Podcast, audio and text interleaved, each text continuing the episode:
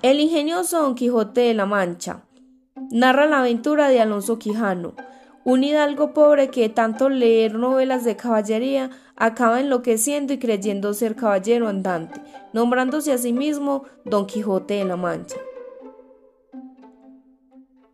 El tema principal de esta obra es demostrar que un corazón noble puede causar un gran impacto en el mundo, aunque sus ideales inicialmente sean basados en la fantasía.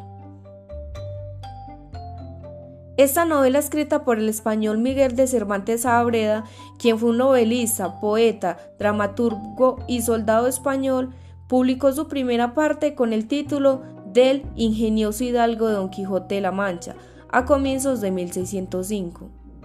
Es la obra más destacada de la literatura española y una de las principales de la literatura universal.